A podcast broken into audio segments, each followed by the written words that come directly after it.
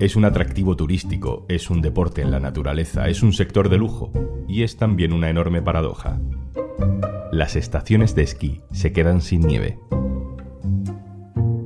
Hoy en un tema al día, la nieve de mentira y la verdad del cambio climático. Un tema al día con Juan Luis Sánchez. El podcast de eldiario.es. Una cosa antes de empezar. Este podcast cuenta con el apoyo de Podimo. Gracias a los suscriptores de Podimo puedes disfrutar de este programa de manera gratuita. Estos días se están celebrando los Juegos Olímpicos de Invierno en China, en las montañas más próximas a Pekín. La nieve que vemos por televisión alrededor de la que gira ese deporte de montaña es nieve de mentira, es nieve artificial, la fabrican cañones de agua pulverizada con aditivos a baja temperatura distribuidos a lo largo de kilómetros y kilómetros. Sí, la nieve de los Juegos Olímpicos de invierno es artificial y no solo ha pasado en Pekín. Los que se celebraron en Rusia en 2014 tenían un 80% de nieve artificial. En Corea del Sur ya llegaron al 90%. Pero no es que sea algo solo de competiciones oficiales pasa ya también en estaciones de esquí de todo el mundo, también en España.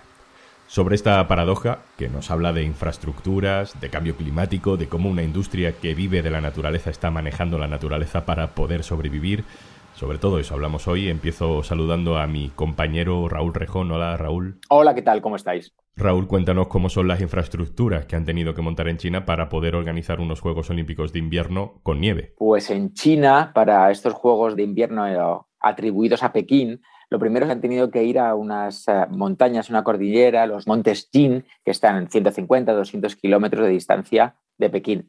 Y lo que han tenido que también montar es una batería muy amplia de cañones de nieve, que también se suele hacer en muchas estaciones para tener ese recurso, para poder tener pistas donde practicar el esquí alpino, la travesía, el triatlón, todos los deportes que tienen que ver con la nieve. Así que sí, han montado una infraestructura gigantesca de cañones de nieve ahí. Toda la nieve que estamos viendo ahora mismo por televisión en estos Juegos Olímpicos de Invierno es artificial, ¿no? Absolutamente. El 100% de la nieve que se está viendo ahora en la tele en los Juegos Olímpicos de Pekín 2022 es creada artificialmente. Además se ve muy claramente como las pistas y algunas zonas alrededor son lenguas blancas sobre una cordillera de montañas oscuras. El uso de nieve artificial viene siendo una tendencia desde hace ya varios años, ¿no, Raúl? No es novedad porque tanto en los anteriores que fueron en Corea del Sur como los anteriores que fueron en Sochi, en una ciudad rusa conocida como destino turístico de playa, aunque parezca mentira, se ha fabricado mucha nieve. Es muy normal reforzar o tener mucha nieve para producir, pero claro, crear el 100% implica que es que ahora mismo allí, si no hubiera cañones, no habría esquí. Serían unas montañas más bien peladas, oscuras y es yo creo que es un toque de atención muy importante sobre el camino que se está tomando entre la crisis climática, el deporte de élite, las actividades económicas forzadas a toda costa. ¿De qué está hecha la nieve artificial? ¿Cómo, cómo se fabrica? Pues la nieve artificial básicamente es igual que la nieve natural, es agua.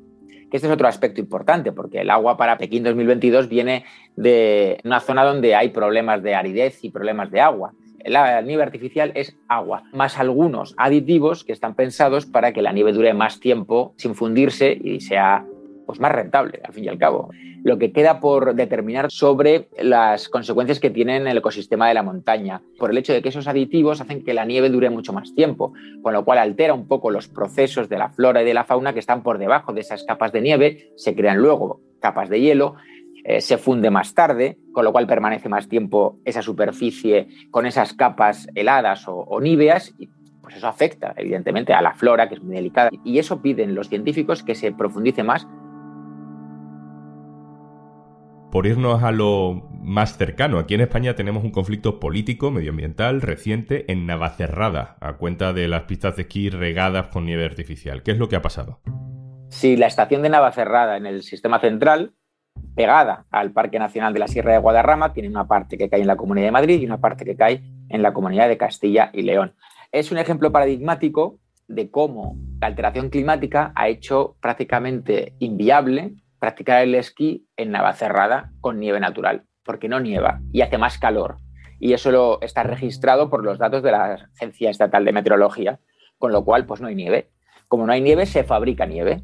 Para poder esquiar por muy pocas pistas. La estación de Navacerrada es muy pequeña. Como ya el esquí es difícil y hay que meter los cañones para tener un kilómetro y medio, dos kilómetros de esquí, pues parecía que era un poco absurdo mantener allí casi con respiración artificial una estación de esas características. Pero claro, el organismo de parques nacionales pertenece al Ministerio de Transición Ecológica que está ahora mismo bajo la responsabilidad del Partido Socialista, del gobierno central.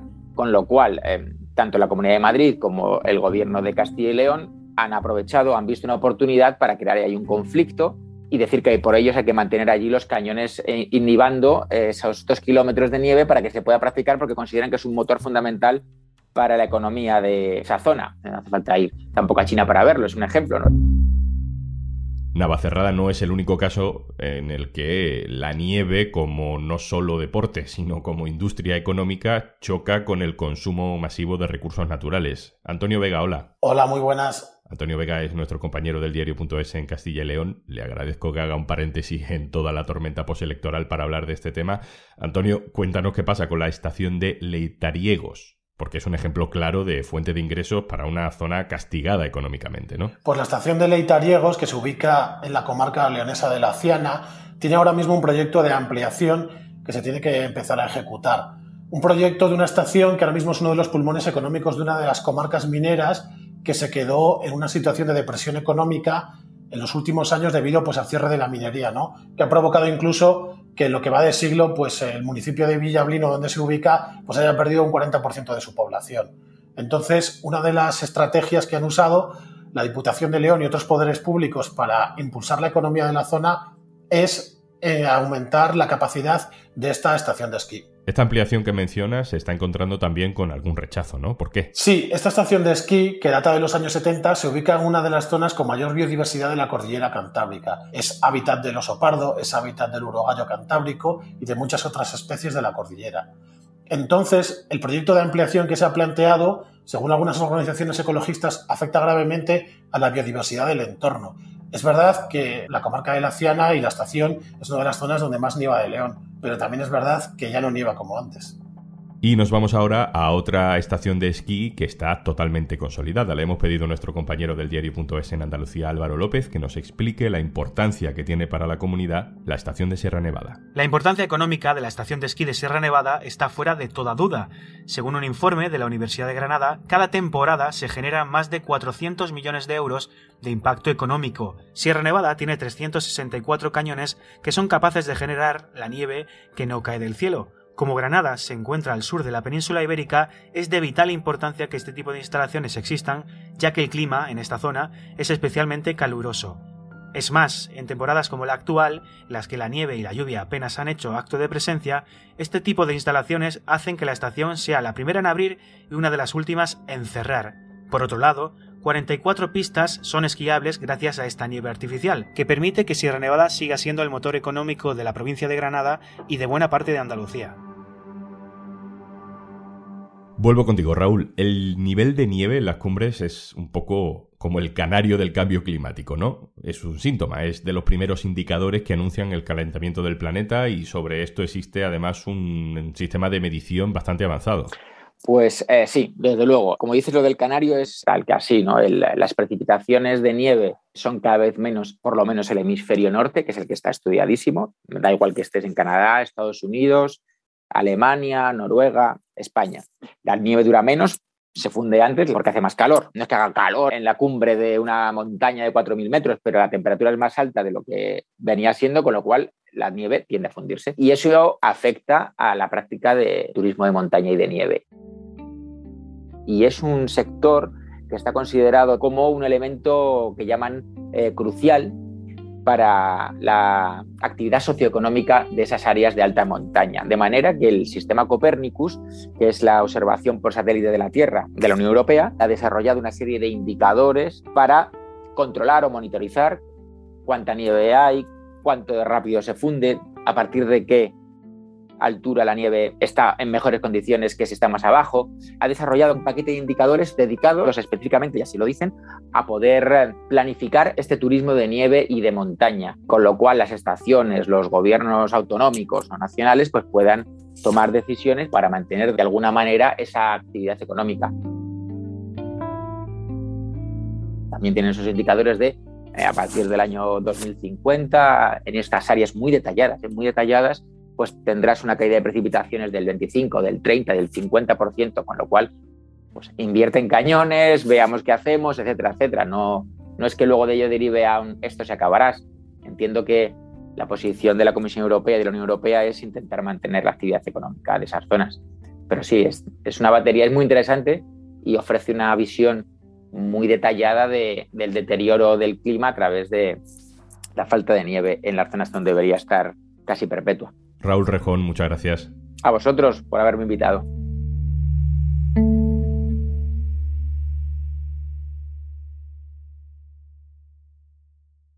Y antes de marcharnos... Hola, sabemos que te gustan los podcasts, por eso estás aquí, escuchando un tema al día. Lo que también sabemos es que encontrar qué escuchar después de este podcast puede ser una tarea ardua. En Podimo te lo ponemos fácil. En nuestra app encontrarás los mejores podcasts exclusivos en español, una sección con el mejor contenido infantil y miles de audiolibros para entretenerte cuando y donde quieras. Entra en podimo.es barra al día y consigues 60 días de prueba gratuita para escuchar 3.000 podcasts y miles de audiolibros exclusivos en Podimo. Esto es Un Tema al Día, el podcast del diario.es, con la producción de Carmen Ibáñez y Zascún Pérez y el montaje de Pedro Godoy. Un saludo de Juan Luis Sánchez. Mañana, otro tema.